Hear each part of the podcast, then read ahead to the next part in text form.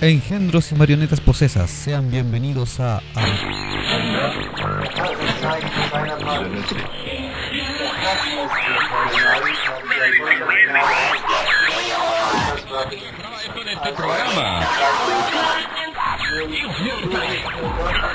Acabas de invocar un portal hacia el último comercio.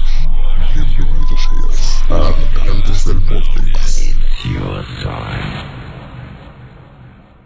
Bienvenidos, engendros, calabazas, fantasmas, pegajosos y seres varios. ¿Qué tal?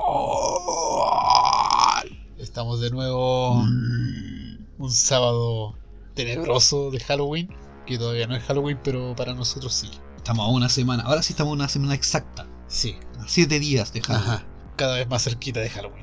Cuando estemos en Halloween, el mismo 31, Ajá, ustedes van a estar escuchando el podcast y nosotros vamos a estar chupando.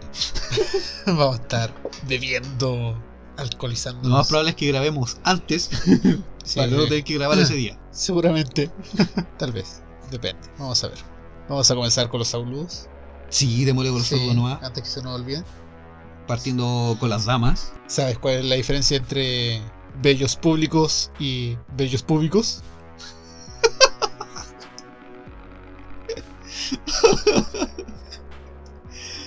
Me da miedo preguntarlo. bueno, sé que los vellos públicos corresponden a una zona específica del cuerpo humano. Claro, cuando es con V en bellos es una cosa que tienes que depilarte para el verano. Pero bellos públicos con B grande, B larga, es lo que eres cuando sales a la calle con la ropa de bellas y rebeldes. ¡Oh! Sí, ahora estoy haciendo. Está creativo con la publicidad, estimado. Estoy haciendo publicidad y comerciales. Me gustó, me gustó. Yo sé que a las chicas también les va a gustar eso. Sí, se me ocurrió cuando estaba escribiendo este capítulo. sé que apareció por ahí. En algún momento de la escritura apareció el- Sí, la idea. Ajá. Y dije, ah, ¿por qué no hacer publicidad asquerosa y poco decente? Fue como un Inception. No, pero la ropa es bastante buena, tanto para hombres como para mujeres. Hay para todos los estilos. para todos los gustos, Ajá, todas las medidas, sí. de todos los colores. Ajá. En Instagram y creo que en Facebook. Sí, No página sé. de Facebook y Instagram tienen ahí las chicas para, para que puedan ustedes ver el catálogo, consultarles directamente y tener referencias de precio. Bueno, sube los precios ella en, en sus fotografías, Así es. eh, así que para que ustedes encarguen directamente y coordinen entregas y pagos y ble. O sea, no, no es que suban los precios, es que publica los precios. Correcto, sube- Ajá, sí, publica la fotografía con los precios. no, Claro. Son precios bastante accesibles y convenientes. Claro, sí. También si les gusta el anime y esas cosas ñoñerías japonesas, tienen... Escuchen a nuestros amigos de Omawea Podcast. Ah, sí, con toda la información de animes bastante buenos, no conocidos. Y lo que no había mencionado, eh, tienen su sección de comentarios de anime, pero con spoilers. Sí, Así que si ustedes quieren que les recomienden un anime, eh, van a escuchar la mitad del capítulo. sí. Te- eh, empiezan con la mitad del capítulo sin spoiler y luego ya todo el spoiler. Y obviamente hacen su, su advertencia antes de. Ajá. Yo a pesar de eso eh, he visto los animes con spoiler igual.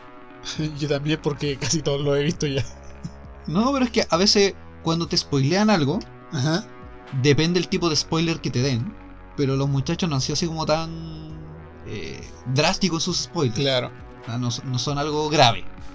Eh, es como que te da la, la gana de ver qué realmente es lo que pasó y cómo pasó dentro de la serie. Sí, Entonces es un spoiler casi adictivo a la serie. sí. Te dan ganas de verlo. Sí. Dan Da- muchas da ganas muchas de ganas de, verlo. de ver el anime, a pesar de los spoilers. Ajá, ajá. Así que un gran abrazo a los muchachos y denle para adelante, ¿no? De hecho, un gran abrazo general a todos los que están escuchando. Sí, un abrazo a todos Ajá. los que escuchan. Sabemos Se lo que- merecen. Sabemos que es un tiempo difícil, pero ya llegamos hasta este mes, llegamos hasta este capítulo y eso ya es un gran logro para todos. Capítulo 41 ya. Ajá. 41 ya. Sí, capítulo 41. Sí, tienes razón, lo acabo de ver.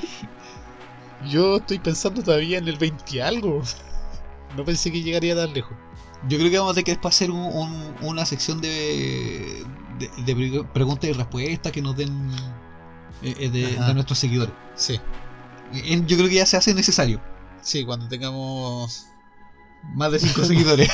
más, de cinco 5 seguidores. más de cinco eh, escuchas ahí permanentes. Claro. ya llegamos a la segunda docena del mes. Estamos Mm. al día 24 ya. Ujú. 24 de octubre. Dos docenas cumplidas ya. Increíble. Y en 7 días ya se viene dulce o truco. Claro. Para todos aquellos. Yo quiero un dulce truco.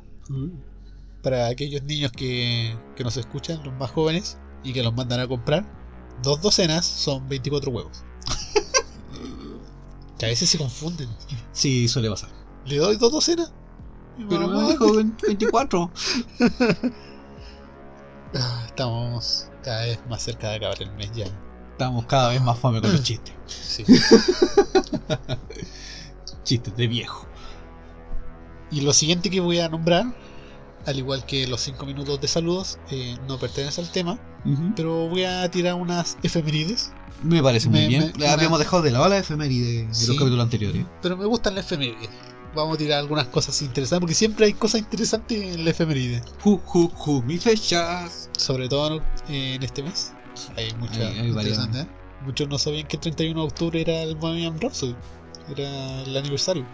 Muchos no sabían que el 31 de octubre está de cumpleaños Charles Manson. Claro. Vamos a bailar tecno ese día. Vamos a bailar tecno a los Charles Manson. Sí.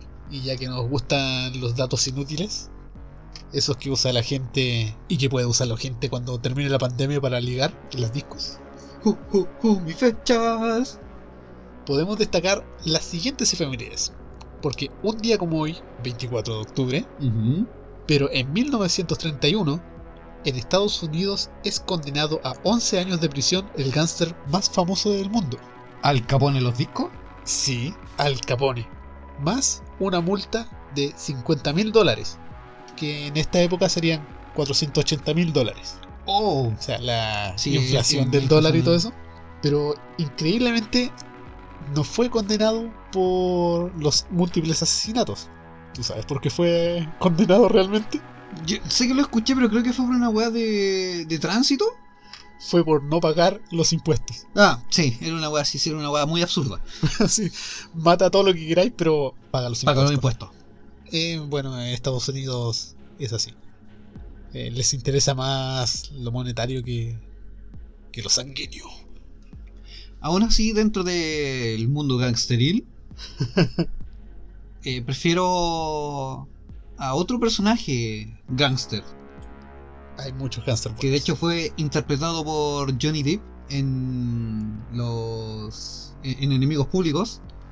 Y de hecho me gustaba porque se supone que ellos cuando iban a asaltar un banco evitaban asesinar. Ah, claro. Era su premisa. Sí, O sea, sí. venimos a robar, no a matar.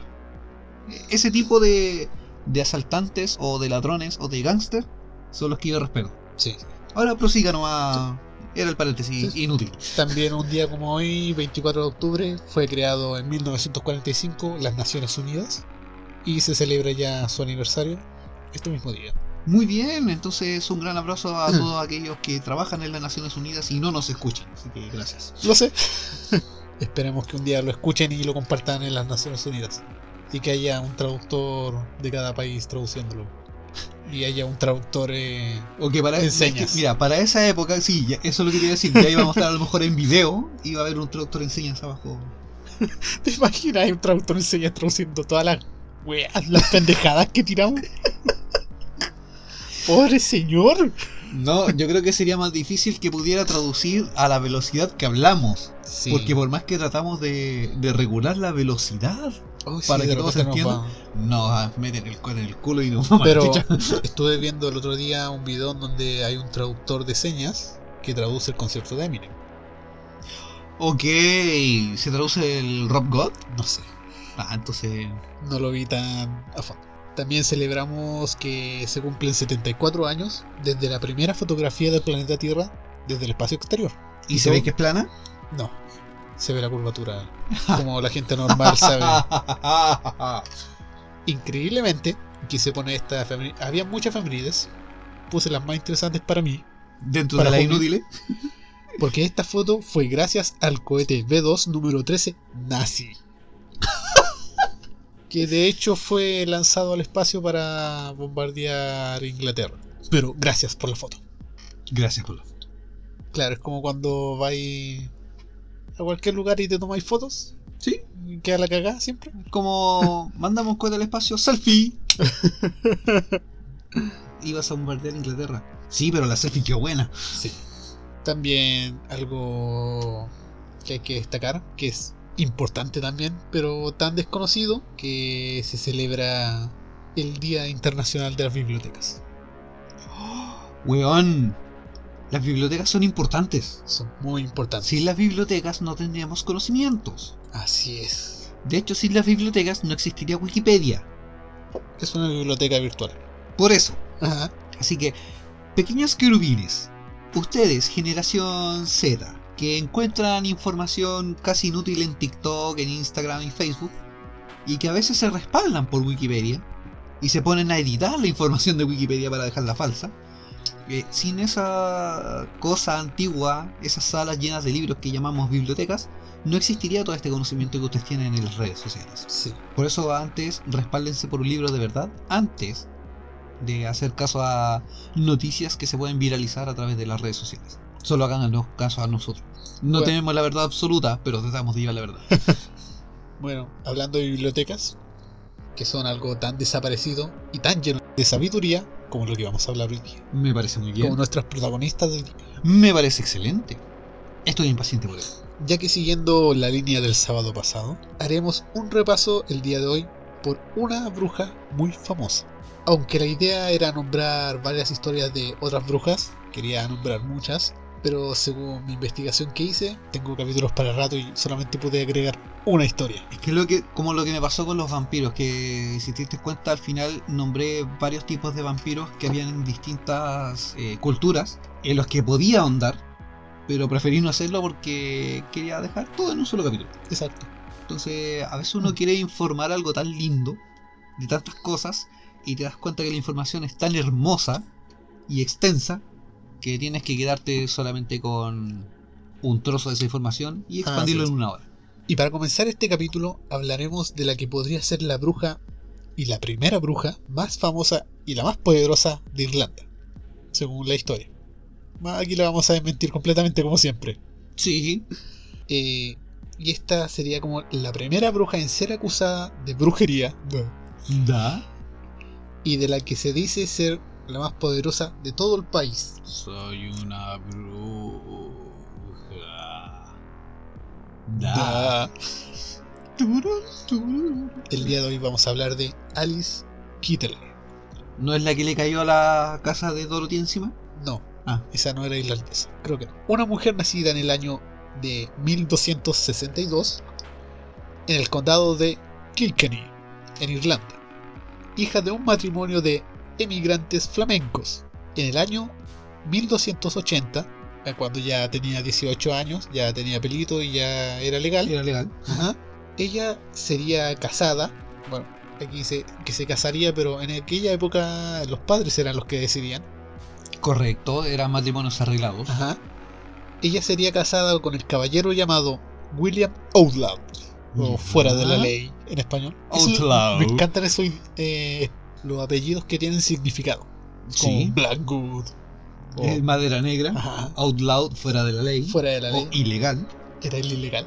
William ilegal. Ilegales. Ya sabéis que voy a llamarlo ilegal. El, el William ilegal. ¿Ya? El Guillermo ilegal. El Guillermo ilegal. O el Guille ilegal. Haciendo mierda los temas serios, weón. Y lo mejor es que le ponemos música tétrica a la weá. Sí. bueno, el Guille ilegal era un rico comerciante y además un prestamista. Y además era hermano del canciller de Irlanda, del rey de Irlanda. El weón tenía Ya, bueno, sí, tenía influencias, tenía su. Era pitutado, idea. weón. Y de hecho, recuerda bien esto porque es más importante adelante. Ya. Y si hubiera nacido en esta época, seguramente sería un fan del Vortex. Ok. Eh, Así de inteligente era. Ya, me cayó bien ese loco. Porque parece ser un tipo inteligente por todo el éxito que tiene.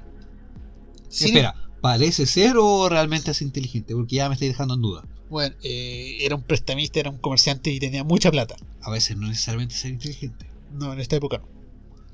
Sin importar mucho lo bueno o malo que fuera, eso daba igual, ya que en aquella época eh, las jóvenes no tenían derecho a elegir a sus parejas.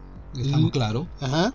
Lo que hizo que esta joven Alice, la de quien hablamos, la protagonista, debiese casarse con este caballero por un trato hecho por el padre de la joven, quedando en un matrimonio con un caballero que le superaba por 20 años de edad. Él tenía 38 años. Básicamente era su sugar daddy. O sea, yo voy a ser el sugar daddy de alguien. Eh, no tienes tanta plata para eso. Pero tengo la edad. Eres mitad sugar daddy. Soy daddy nomás. Eres stevia daddy. Diet daddy. ya que, bueno, él era un sugar daddy porque era un hombre adinerado, era muy mayor para ella y era un matrimonio que no inició por amor. Básicamente era por interés monetario. Pero por parte de los papás. Ajá. Aunque William obviamente sí estaba perdidamente enamorado de Alice. Perdón, el Guille. Bueno, el Guille y le daba cualquier cosa que ella pidiera. Por lo que no sería extraño que le cumpliera a Alex cual- cualquiera de sus caprichos, como eh, cuando ella le pidió tener su propio negocio. Ya. que ella quería tener su independencia monetaria a pesar de Quería su pyme. Ajá, a, a pesar de ser una vendida que su padre le haya vendido a este señor. Entonces William, el Guille, El Guille. le construiría un edificio anexo a su casa, donde establecería una posada, que era algo muy normal para aquella época, era como la pyme principal, era como el Avon de ahora, O, o el. Herbalife. el Herbalife. y de hecho esta posada sería la más frecuentada del lugar. Pero como es normal y no hay persona que lo pueda negar, las mujeres del pueblo comenzaron a envidiar su éxito y su belleza, porque son mujeres. Comenzando con los rumores de que Alice Kittler era una consorte del nalga roja, del cola de flecha, Del hombre sin pantalones. que embrujaba y manipulaba a los hombres para que gastaran su dinero en la posada y le regalaran vestidos y joyas, incluso llegando a rumorear de que Alice y sus admiradores practicaban orgías en la posada donde el mismo hijo de la perdición, el pequeño cuerno, el tan perverso, Adoro los antiguos nombres. bueno, este participaba y sacrificaba niños recién nacidos junto a altares de la luz, o eso creo, o a algunos de sus antepasados. Lo mismo que... sí, E- Era justo y necesario. Lo mismo que deben pensar de nosotros cuando nos ponemos a hablar de fantasmas y magia, que seguramente piensan que nosotros también sacrificamos niños aquí. Sí. O cuando ponemos música para hacer deseo. Ajá. Sin embargo, las acusaciones nunca pasaron más allá de eso, porque aún no eran los años 1500, así que tampoco era tan fácil decir, ah, es bruja y quemémosla. Y todavía no se les caía el útero. Ajá. Tiempo después, Alice dio a luz a su primer hijo, un varón al que llamarían igual que su padre, cosa que solía ser muy normal en los primogénitos de aquellas épocas. O sea, era el Guille Ilegal Junior. El Guille chico, weón. El Guille chico. Y sería en el año 1302 cuando su esposo Guille fuera de la ley, Guille ilegal padre, moriría de extrañas circunstancias, lo que provocó que los rumores se reavivaran otra vez. Eso de que era consorte del, Sí, del, del cuerno. O del hombre sin pantalones Ajá. que aparece en. Del que perdió el poncho. Donde reclamarían que este caballero habría muerto de un infarto al descubrir una colección de objetos de brujería que su esposa guardaba en su habitación. Como estos hombrecitos de madera. Claro, algo así. Y así fue que Winnie the Pooh se dio cuenta que llegó al bosque equivocado. El mayor problema y mayor enemigo para Alice sería el año en que vivía, ya que en aquellos tiempos las mujeres, las mujeres solas eran repudiadas por la sociedad y no podían regentar un negocio ni hacerse cargo de la economía familiar o hablar con otros hombres.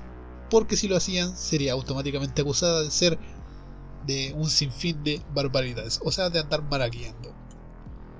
Eh, Yo creo que el problema, el mayor enemigo de todas las mujeres en esa época era eh, ser mujer. Sí.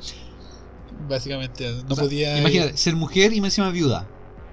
Sí, no podía ser viuda y mantener la casa. Y esto, a pesar de tener una herencia más que generosa por sus padres, lo que de su marido muerto y además de lo que ganaba, porque tenía estas tres herencias.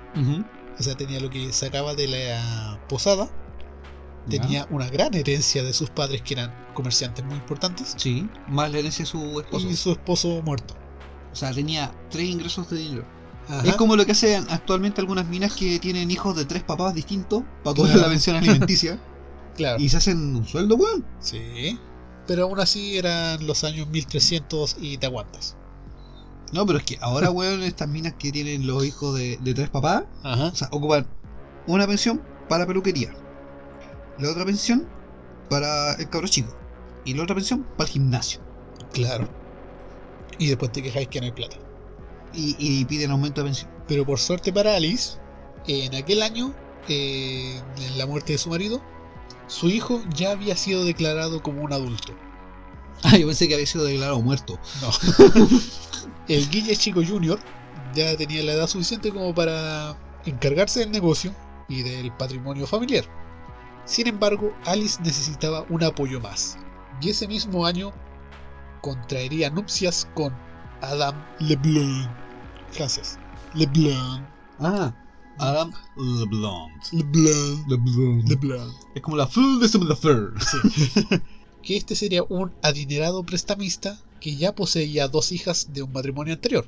Era un papaluchón. Papi Ricky. Pero que pasarían estas niñas a un segundo plano después de casarse con Alice.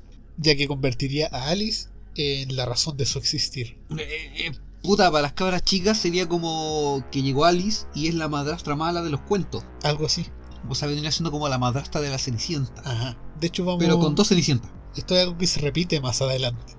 De hecho, al punto de que eh, le perdonaría una deuda de 3.000 libras o 37.000 dólares eh, que William Outlap, el Guille Chico Jr., le había pedido a su padrastro para financiar su candidatura a alcalde.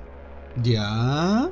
Y que al llegar al momento de ser alcalde se declaró como en bancarrota, que no era financieramente responsable de sí mismo y que no podía pagarle a su padre, padrastro. Pero como este LeBlanc quería tanto a Alice, Lo le- perdonó. Le perdonó la deuda.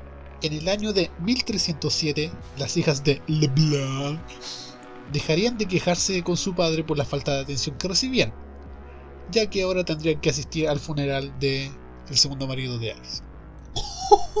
O sea, ya no tenían cómo reclamarle porque ya estaba muerto. Adam LeBlanc, de quien se dice que habría muerto de un descomunal borrachera, a pesar de que las niñas decían que era una persona abstenia, completamente alejado de los malos vicios, aún así, de alguna forma lograron eh, convencer a las autoridades de que había muerto por una borrachera estilo Vortex. ¿Qué van a pensar de nosotros? Lo único que sí se puede asegurar es que el testamento estipulaba que legalmente todo su patrimonio era para su viuda esposa, que se unía al suyo propio, al de sus padres y al dejado por su primer esposo.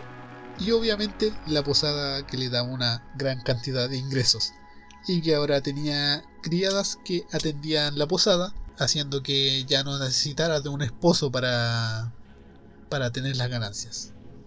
Ya, sí, pues tenía su. su- solventaba sus propios gastos. Claro. O sea, tenía su.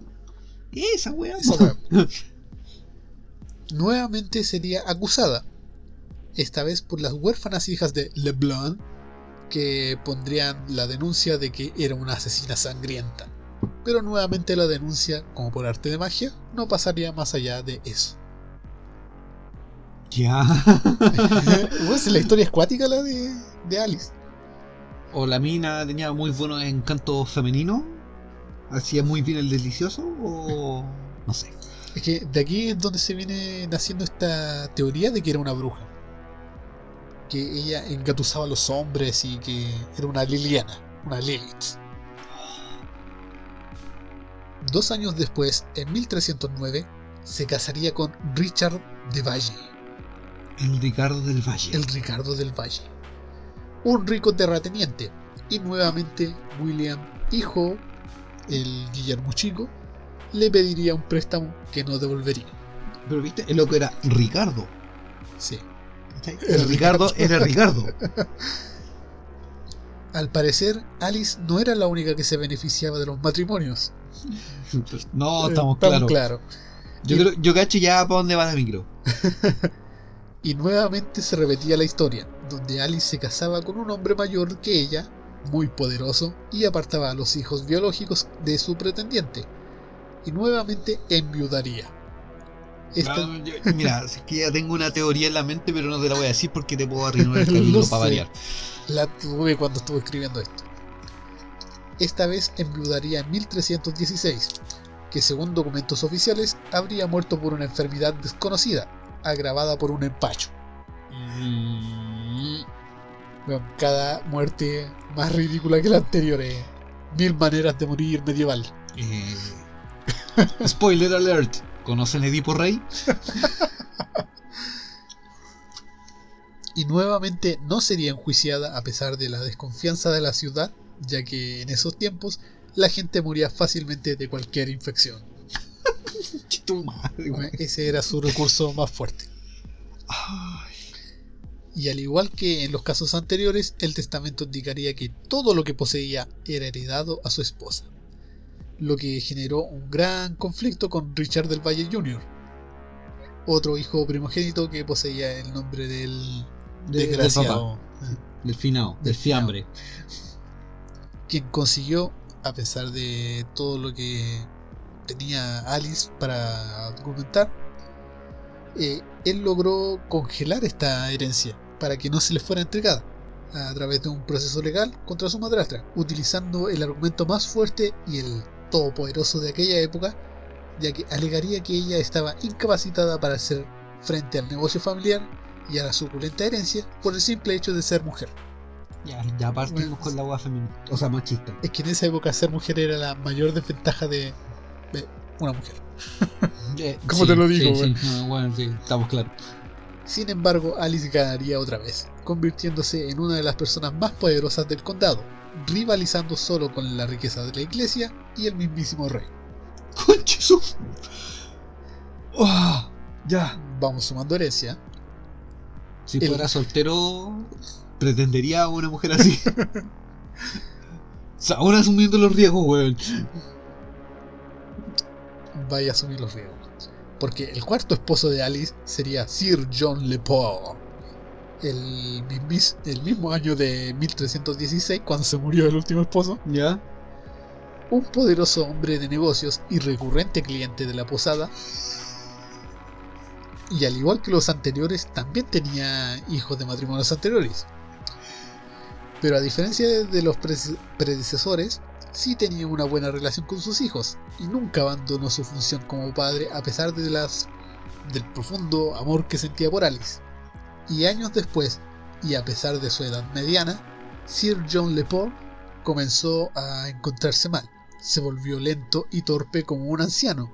Su piel comenzó a amarillarse, su cabello se tornó frágil y comenzó a caerse, al igual que las uñas y también los dientes. Estaba realmente enfermo, pero ningún doctor, eh, a pesar de toda la tecnología médica de 1300 y algo, ningún- Señor, no tenemos ninguna sanguijuela lo suficientemente sabia para entender lo que a usted le está pasando. ningún doctor podía de- decir qué es lo que le sucedía. Obvio, weón, si las sanguijuelas no hablan. Fue en ese momento cuando el pasado de Alice volvió a ella. Los hijos de Sir John Lepore se pusieron en, to- en contacto con los hijos anteriores de los anteriores maridos y todos decían exactamente lo mismo, que Lady Kittler era una bruja que hechizaba a los hombres, se casaba con ellos y posteriormente los mataba para heredar. Es la teoría que tenemos todos. Yo tenía otra.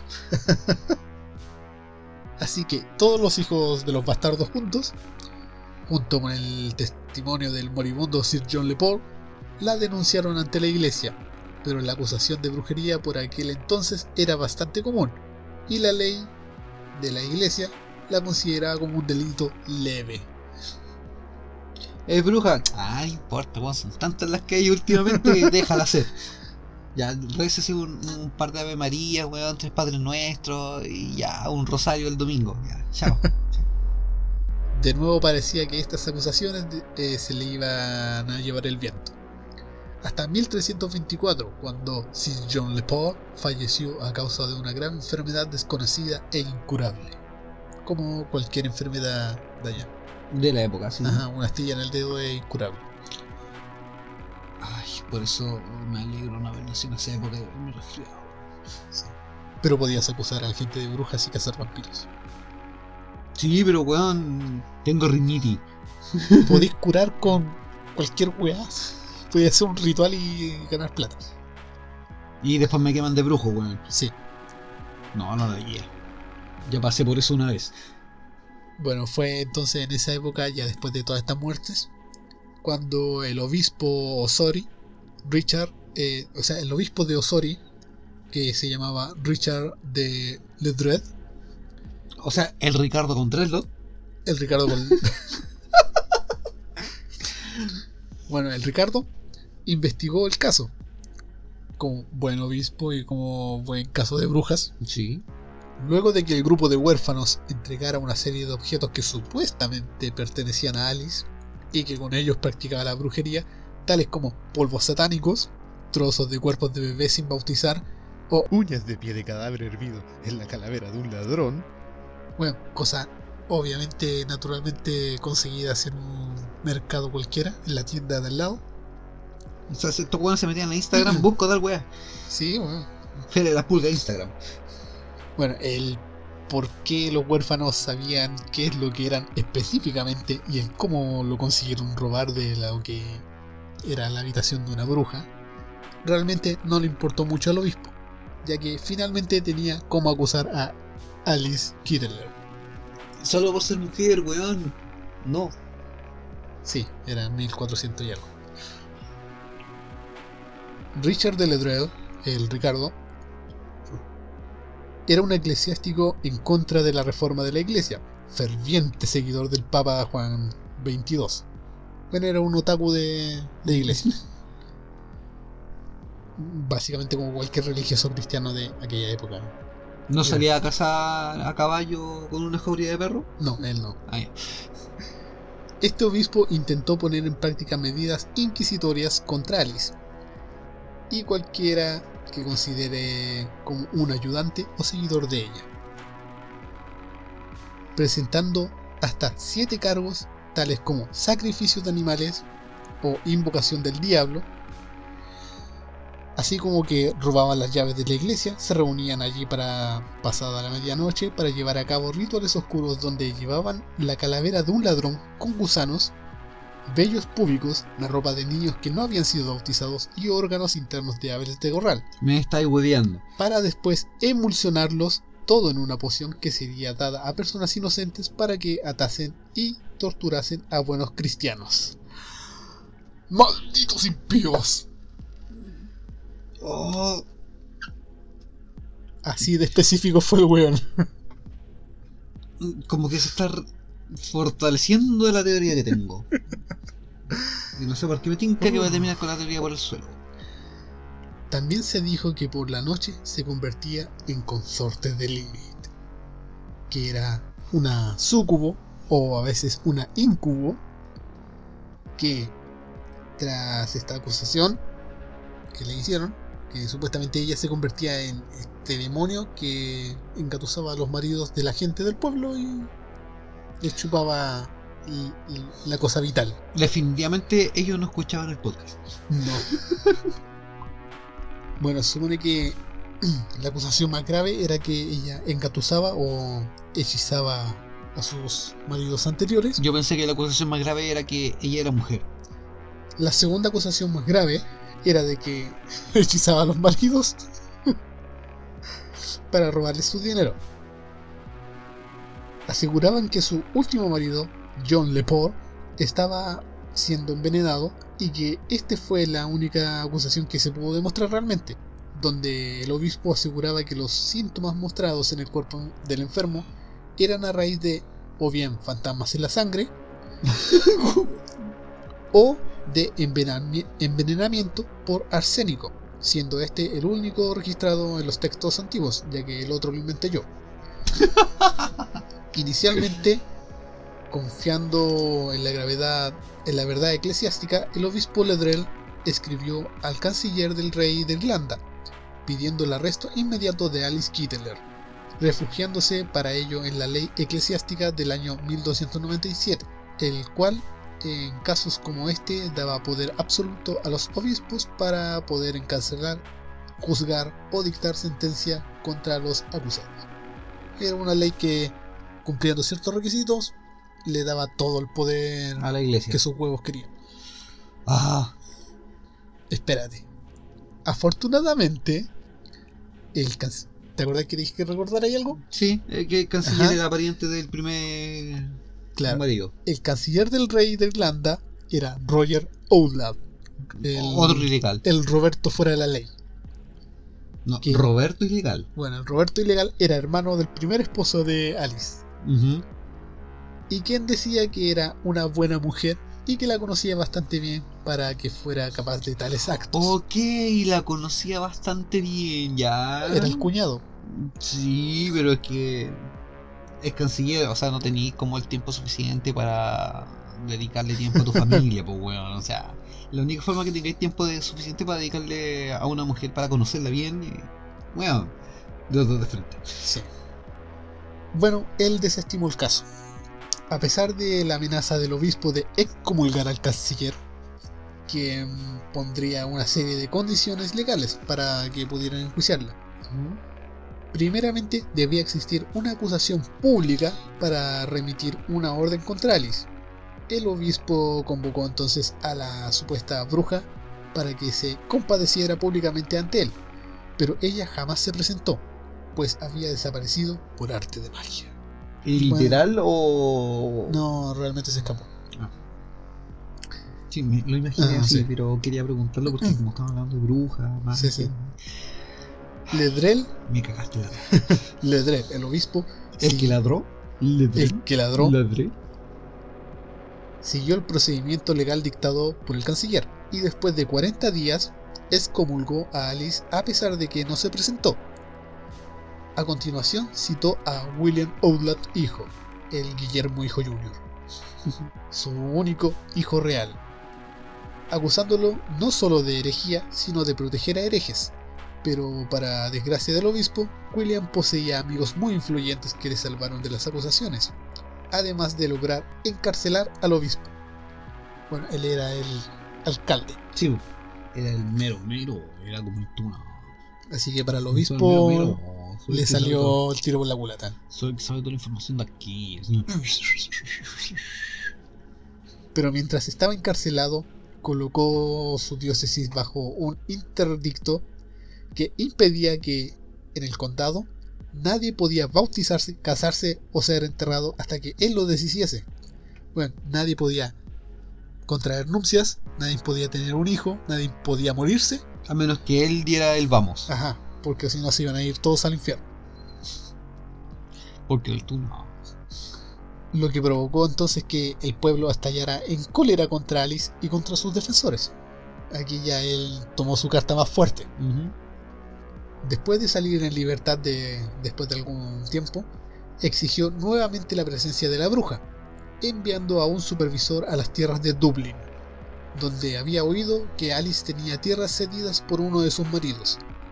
Pero esto no hizo más que causar la molestia del vicario del arzobispo de Dublín, quien no entendía por qué no se presentaba él mismo y por qué no levantaba el interdicto a pesar de que ya era un hombre libre. Bueno, la gente sigue yéndose al infierno a pesar de que él era libre. Sí. El buen está pegado con encerrar a la bruja. Ledrell se encontraba en nuevos problemas, ya que al parecer Alice estaba siendo protegida por personas muy influyentes, pero siguió persiguiéndola durante años, lanzando acusaciones contra ella, logrando que el caso se inclinase a su favor, haciendo que Alice huyera de Dublín, donde nunca más se logró saber nada de ella, ocasionando que muchos de los aliados de Alice fueran encarcelados y examinados por el proceso inquisitorial, es decir, fueron torturados sádicamente para, lograrlos, para que lograran admitir que eran participantes de rituales satánicos. Es, es como ahora cuando estáis en el estallido social y de repente hay un manifestante que ni siquiera está haciendo violencia ni nada. Claro, Y llegan los carabineros, se lo llevan, los torturan, le dicen, admite que tú hiciste esto y bla bla. sí, esta es la nueva Inquisición. De hecho, es bastante similar. Esta es una nueva Inquisición. Sí, por eso apruebo. Ajá, apruebo. En cuanto al Guillermo Chico Jr., ¿Ya? Al otro ilegal, al ilegal mini. al el llegar mini, nuevamente fue acusado de herejía y de proteger a herejes. Y tras ser torturado una y otra vez, William confesó y se arrodilló ante el obispo. Pero gracias a sus infinitas amistades logró cambiar la condena a muerte a una simple penitencia, que consistía en acudir y escuchar misa todos los días. No sé cuál es peor. Eh, puta, weón, venimos de un colegio católico. Sí, por eso. Además tenía que darle de comer a los pobres y comprometerse a cubrir el techo de la catedral de- eh, con plomo. El mismo día Eh, que... espérate, tenía que cubrir el techo de una catedral con plomo Exacto, para que Superman no pudiera ver a los fieles que estaban dentro. exacto. Me parece. Ajá. Ya, ahora entendí todo. Bueno, esto tuvo que cumplirlo el mismo día que, que fue liberado de su condena. Claro, o sea, él cubrió Ajá. con plomo y ahí te libera. Sí. Pero Ledrell no iba a quedarse sin sus brujas quemadas. Entonces condenó a muerte a la pobre Petronila. ¡Necesito brujas arder! Petronila era una de las empleadas más fieles de Alice. ¿Ya? El loco dijo, ya, tú eres la empleada más fiel. Entonces, Petronila, tú vas a ser quemada en la hoguera el día 3 de noviembre de 1324. Y vivía para allá para Punitaki, Mm. la personila. Sí, Punitaki. ella no tenía nada que ver con esto, pero fue quemada. Aunque Alice Kittler fue la primera acusada de brujería, fue su criada Petronila la primera en ser quemada como tal. Brígido. El obispo Ledrell no estaba contento con la penitencia de William Outlaw, así que alegó que no estaba cumpliendo con ella y lo encarceló de nuevo.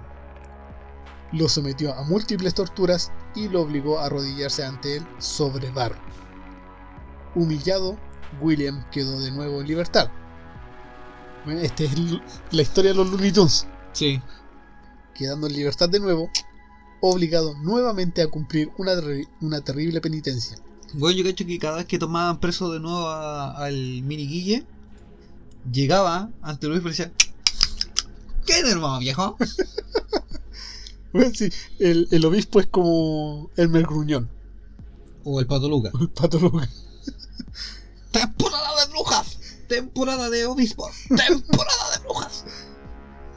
La nueva penitencia del Guille Chico tenía que subir a un barco e ir a Tierra Santa, para después volver y trabajar por cuatro años más para cubrir el techo de la catedral con plomo. Lamentablemente, en el año 1332, mientras se celebraba una misa allí mismo, el techo de la catedral se derrumbó aplastando a todos los presentes. Y todos murieron de plomo. Y todos murieron de plomo. Y ese es el fin de los Looney Tunes. De Alice Kittler no se supo nada nunca más. Me está ahí. Se Oh. dice que ella sigue engatusando a los hombres para quitarles su herencia. Bueno, la teoría que yo tenía en su momento es que a lo mejor el. El mini me. eh, El mini ilegal. ¿Ya? Se había enamorado de la Alice. De su mamá. Por Sí. eso mencioné en su momento. Spoiler Edipo, alert. ah. Edipo. ¿Cachai? Y que a lo mejor el weón dijo. Puta weón. Mi mamá se casa. Yo tengo todo en ella. Consigo plata. Y ella engatusa. Claro. ¿Cachai? Esa fue la teoría que tiene un principio. Por eso dije, eh, va a llegar un momento en que me va a tirar la teoría por el suelo. O sea, además de, de ser la primera viuda negra, eh, es la primera Lilith de Irlanda. Sí, a- así como, como lo vamos viendo. Ah, pero no, no era así un tema de Edipo. Tal vez si era una busca fortunas. Que se casaba siempre. Porque tenemos este. Este como modo superandi que tenía. Que era de buscar hombres poderosos, siempre mayores que ella. Para tiempo después, muy poco tiempo después. eh, que morían misteriosamente. Es que eso es lo que, entre comillas, la favoreció, de que la ciencia para la época era un poco, no un poco, bastante imprecisa. Ajá. El hecho de cualquier enfermedad desconocida o cualquier cosa era como, Sí. "Bueno, murió de extrañas circunstancias y filo, murió no. Ajá. Entonces yo creo que ella fue adelantada a su época. Entonces logró comprender este, este tema científico Sí. en cierto modo es como, puta, maté el primero, pasó viola, o, o a lo mejor el primero se murió realmente de, de extrañas circunstancias o de una enfermedad y fue Mm. fortuito nomás. De hecho, según la información que hay en los registros y según un libro que hay por ahí por internet, no me acuerdo el nombre ahora, del primer esposo, sí sospecharon mucho de Alice, de que se había coludido con el segundo esposo para Ya, asesinar al sí, sí, primero y poder casarse, Claro, porque fue en el mismo año que murió que se casó. Y Claro, era como algo que repetía tenía, mucho. lo, te- lo tenía de amante de antes y, y después como que planeaba la muerte. Y también era un hombre muy poderoso con un gran poder adquisitivo. ¿Ven? Tuvo la herencia de tres esposos muertos, la herencia de sus padres y lo que ganaba en la posada, que era mucho. Además de que ciertos pretendientes le daban, eh, no sé, regalos de en cuanto a joyas, le daban vestidos. Era una viuda negra. La supo hacer. Sí. Y eso es solamente lo que hay en los registros. Porque según la información en varias páginas y en varios registros, la muerte de Alice Kittler es a sus 44 años en el año 1324. Pero ¿sabes por qué es esa fecha? No. Porque esa fecha fue en donde quemaron a su sirvienta Petronila. Ok, o sea, como que quemaron a, a Alice y, y- y su sirvienta adquirió la personalidad de. O sea, tomó la Eh, identidad la- de, de Alice. Fue como la muerte simbólica de Alice. Ya que ella desapareció de cuando la fueron a buscar a Dublín. No estaba en Dublín y ya, quememos a alguien. Quiero una bruja. Quiero quemar a alguien. Claro, necesito. Bueno, fuego. necesito iluminar el patio, weón. brígido, weón, brígido, brígido. Sí. Bueno, en- en la teoría de que sea una bruja es básicamente eso.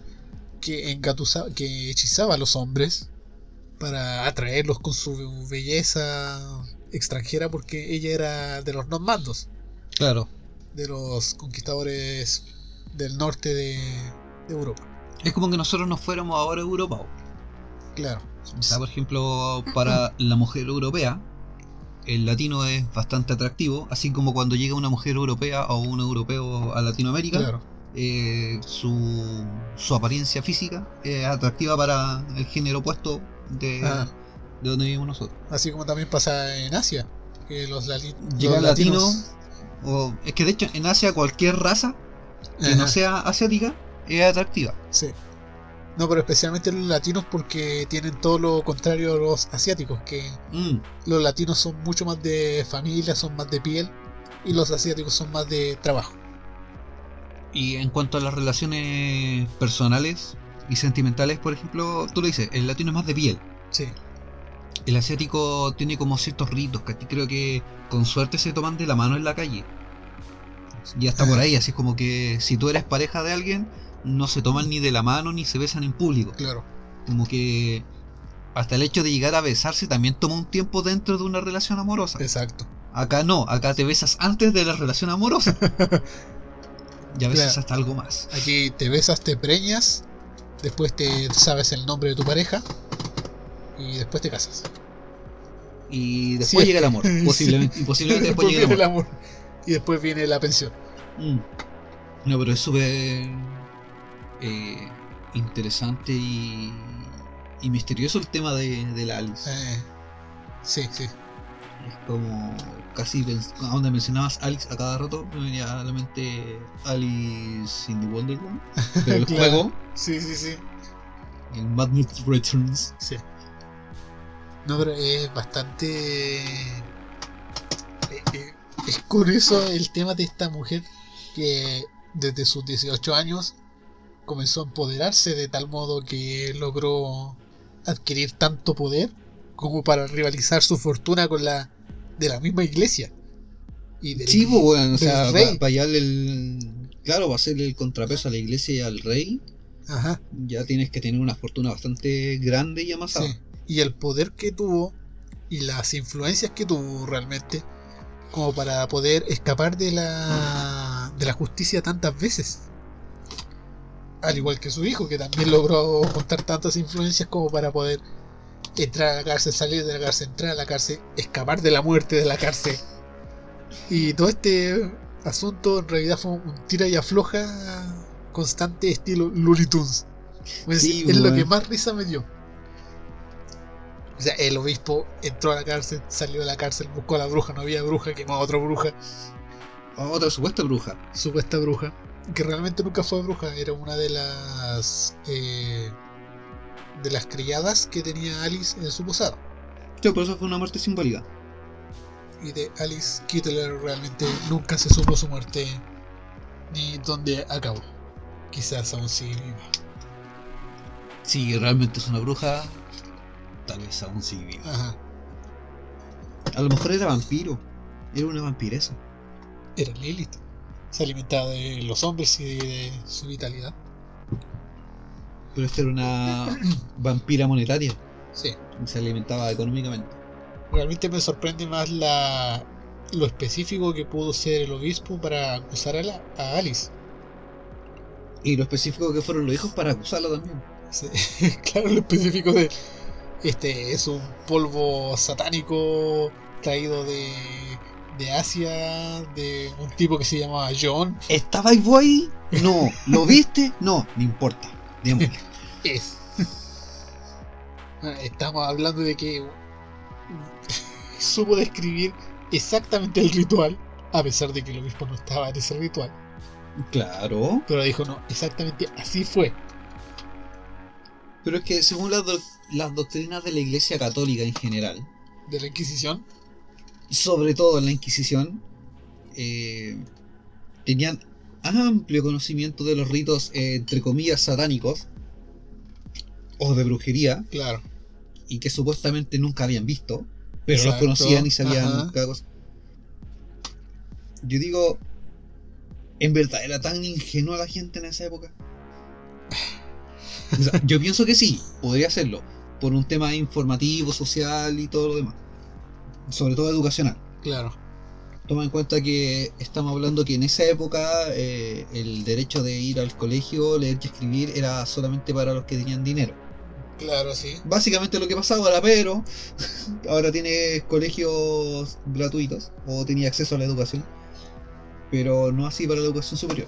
Exacto. Pero es que ya Pero la, para esa época era, claro, la eh, educación es tú eres campesino, sí, mala cueva, no puedes aprender a leer escribir.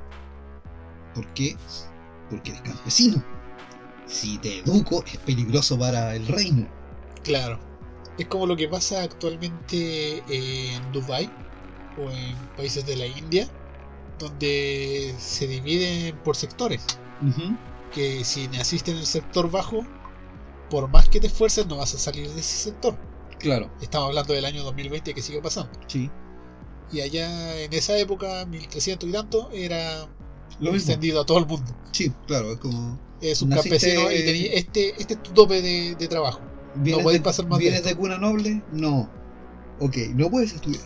Claro. O sea, eh, naciste en estrato bajo de campesino, puedes ser un campesino, puedes ser un sacaleche, puedes recoger la caca del pueblo, puedes morir de disentería y básicamente esas son tus opciones.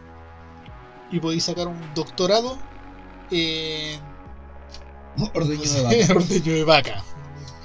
Un, ma- un Un- magíster en. Un magíster en ensacado tirar de carreta. Ni siquiera podéis llegar a. No sé, a ese puesto de. Un magíster en a de cabra. cadáveres. güey. No. No, tienes que ser del sector medio para cargar cadáveres y ser verdugo. Ahora que mencionaste de verdugo, ahora sí nos vamos a ir a la chucha del tema. Bueno, ya tiramos todo el tema principal. Sí. Hace tiempo vi una película, hace bastante tiempo vi una película que se llamaba La hija del verdugo. Ya. No sé si tú la viste o la conoces. Y hablaba básicamente de el tipo de vida que llevaba la familia de un verdugo en un pueblo random en esa época. Y te explicaba, por ejemplo, de que lógicamente el verdugo no se le conocía la identidad. Y lo, lo único que conocían como la identidad del verdugo era el rey Claramente. o, o la gran autoridad que hubiera en el pueblo. Y ciertos soldados que eran como la guardia del rey. Sí, sí. Eh, obviamente el verdugo tenía cierta protección, tenían derecho a, a alimentarse, vivían en una especie de granja o parcela alejados Sí. del pueblo donde nadie los conocía. Y, y te muestran así como la realidad, entre comillas, de cómo era la vida de un verdugo. Eh, durante la película obviamente muere el verdugo que era como el padre de- de la protagonista. Ajá. Y ese rol lo tiene que asumir otra persona que después pasa a ser como el esposo de la protagonista. Como que ella estaba encasillada que tenía que estar eh, al lado de un verdugo. Sí, sí. Nadie podía saber su identidad, nadie sabía que ella era hija del verdugo. Y si alguien lo llegaba a saber, tenía que quedarse callado y prácticamente le daba las cosas gratis. Porque decía, weón, si la, la llego así como a, a acusar, ¿cachai? O, o llego a sapear, eh, mi cabeza está en juego, ¿cachai? Sí, claro. Es una película. Es una recomendación de una película bastante interesante de tema para la gente que le gusta películas de época. Sí, sí. Hecho, o sea, ya sí, no te que del tema de la bruja. Pero también va como de la mano. Los verdugos eh, le cortaban la cabeza a las brujas. Ujú. Sí. Ahí volvimos al tema. Por eso digo, va como de la mano porque va como dentro de la misma época. Sí, Y sí. también en, en el- creo que en cierta parte de la película te mencionan el tema de que eh, tenías que ma- eh, matar a una mujer o condenaban a muerte a una, una mujer por el tema de la brujería. Y volviendo como al tema de las brujas, cuando empiezan y mencionaste que, que asesinaban a, a Petronila, Sí, claro. puta me vino a la mente cuántas mujeres inocentes mató a la iglesia o mató a la Inquisición en nombre de la iglesia eh, acusándolas de brujas. Bueno, O sea, cuánta gente murió. ya también? tratamos el tema de Salem. Po. Ahí mismo ya tení cientos de mujeres que fueron acusadas injustamente por el más básico conflicto que tuviera con el vecino. Ahí ya tomaba ahí una mujer y decía, ella es bruja por tal y cual tema y mátenla. No, mira, ya tengo algunos temas ahí en, en el tintero para investigar. Y como que ahora me vino así a hablar sobre la Inquisición. Sería bueno tocar ese tema. ¿Cachai? Todos, yo creo que muchos conocen, así como cultura general, el tema qué es la Inquisición. A lo mejor no tanto cuál era su rol principal dentro de la historia o dentro de la iglesia.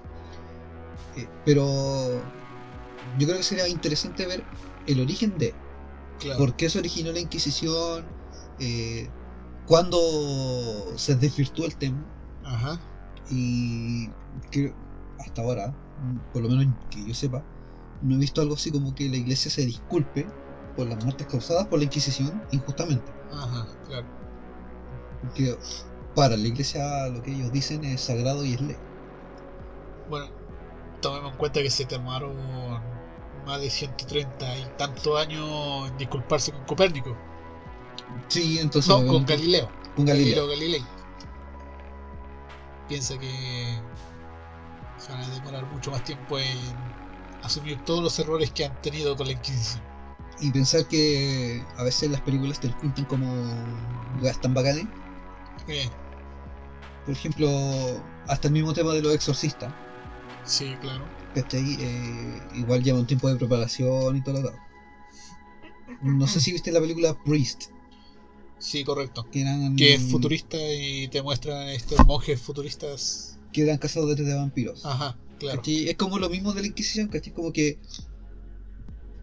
O sea, no, corrijo.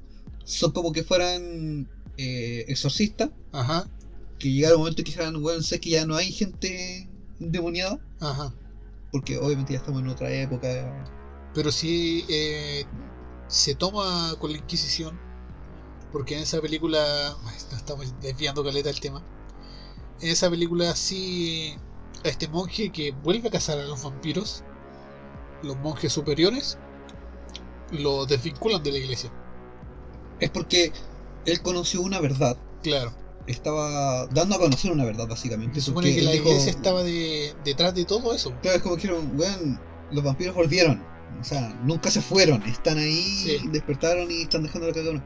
Y le dicen, no, weón, vos ya no valí, así ya, así, trabaja, búscate una pega, búscate una vida. Eh, es cuático el, el tema así como de cómo puede manipular la iglesia a lo mejor eh, la realidad o la, la vida de las personas o de las, no sé, po, cómo puede manipular gobiernos a veces. Bueno, después de toda esta deliberación, de toda esta... Esta profunda. Sí, nos fuimos en una filosófica Sí, sí, sí. espiritual cuática rara. a la chucha con el tema. Sí. No, pero igual medio relacionado porque estamos hablando Sí, pues, de- va, va relacionado con el tema. del, del tema eclesiástico y de la injusta acusación hacia mujeres, hacia inocentes, hacia personas, diga, en este caso era una mujer que tenía mucho poder, que supo mover sus cartas, que supo manejar su propia vida. Por eso te decía, fue como adelantada a su época. Como que Claro, cachó cómo, cómo iba la maquinaria social y aprovechó eso. O sea, Claro, sabía- esa- a lo mejor la mina tenía cierta belleza física o Eh, tenía su atractivo. básicamente era una extranjera, era una de, de Europa del Norte. Aprovechó esa belleza extraña o exótica Claro. para engatusar a, a estos hombres. Y siempre con hombres de, de poder, que buscaban a una mujer más jovencita y se aprovecharon de eso. Ya, aparte igual era como común en esa época eh, que un hombre, como eran, como dijiste tú en un principio, eran matrimonio arreglado, entonces siempre iban a buscar una mujer joven. Claro. Y a los 16 años tenía que estar casada. el, pa- el padre de, de esta mujer era bastante exigente, era bastante rudo, eh, le exigía y ella él prácticamente la vendió a este, a este hombre. Ella no estaba interesada, el otro sí estaba interesado. Toma, ahí está mi hija, cásate con ella. Ella se supo mover después de eso. Le pidió, O sea, le exigió, sobrevivió. le Si te pones de la- manera empática, la mina sobrevivió. Sí, O sea, supo sobrevivir a la, a la sociedad. eh, aunque no importa cómo fuera, ella lo asesinara o no lo asesinara, ya tenía su propia herencia que era la de sus padres, consiguió esta posada, su segundo La, sueldo, la pyme después la herencia de su primer marido, ya tenía Segundo tres- marido. prácticamente tres sueldos que tenía de ingreso. Ajá. Después de su segundo marido, cuatro sueldos. tercer marido, Cinco. tenía más que suficiente. Ya estábamos entonces, ese sería el tema de hoy día. Bastante interesante, agradable y. ah, misterioso como debe Sí. ser. Tenemos brujas para el rato en realidad. Yo, cre- yo creo que el próximo ya es un capítulo especial. Porque Sí. se viene Halloween. Es que tiene que ser. El próximo es un Lo- capítulo. Los próximos dos, viernes y sábado, Es un capítulo en dos partes. podríamos hacer un capítulo entre hacer los capítulo dos de dos, dos partes. partes. Eh, cada uno pone a lo mejor su cara de la moneda, Exacto. dependiendo del tema que vamos a, a comentar. Que lo- No. esta vez lo vamos a dejar de sorpresa, no vamos a hacer spoilers ni adelanto No, nada. no vamos a decir nada. Todo porque no tenemos tema. no. El tema está. Lo vamos a hacer entre los dos. Va a ser. Yo creo que va a ser el capítulo más épico. Casi crossover. De la primera temporada. De la primera temporada. Porque hay que superarse en la segunda. Porque hasta ahora ustedes han visto temas expuestos por Jumi y por mí de manera independiente. Exacto. A pesar de que sí nos complementamos porque conocemos un poco de cada uno. Pero el que se viene ahora va a ser entre los dos. Sí. Así que viene con harto power. sí. Viene con harta. Va a venir cargado de Ah, energía. bien, bien bueno, ese día vamos a tener que tener prendido incienso, velas, porque Después de este capítulo del de Halloween, eh, el público va a traer va a tener que traer un sacerdote joven y uno viejo para hacer el exorcismo. Se tiene que hacer una limpieza completa. no, yo creo que después de ese capítulo sí van a querer venir más seguido a, a quedar de invitados. Sí, De hecho teníamos programados invitados virtuales, pero Bueno, por sería- temas de coordinación yo no he podido... para estos capítulos sería increíble tener invitados. Pero es que no puedes tener invitados presenciales. Me encantaría, pero vamos a ver qué podemos hacer. Yo ya tengo coordinado uno... u- u- a ver, a ver. Sí tengo como dos o tres invitados coordinados, pero hay uno específico para cada capítulo. Muy bien, Así que eso lo vamos a comentar en nuestra reunión de pauta. sí. Las que no hacemos nunca, pero no importa. Esa reunión de parte de, de pauta a través de Telegram. Claro, la que hacemos a última hora. ¿Qué vamos a hablar hoy día, weón? Ah, está bueno, ya, chicos, Ya, ahora sí, no lo aburrimos más. eso era. Eh, será hasta la próxima semana. Sí, la última semana del mes. La última semana de la primera Oh. temporada ya. La última semana de la primera temporada. eh, yo creo que ya también los últimos dos capítulos del especial. Sí, Así que vayan a descansar. Recuerden tapar sus espejos. exacto. Cierren sus closets. Recuerden que hay espíritus escuchando el podcast junto a ustedes. Y están tan cagados de la risa como ustedes. Perfecto. Si escuchan risas en la noche, son ellos recordando el capítulo. Si escuchan risas de fondo en nuestro podcast, son los espíritus que se cagaron de la risa de las weas que hablamos nosotros. Sí, de hecho, ahora aparecen más espíritus en la casa solamente porque vienen a escuchar el podcast. Claro. Ajá. Muy bien. Muchachos, hasta chao. Hasta chao.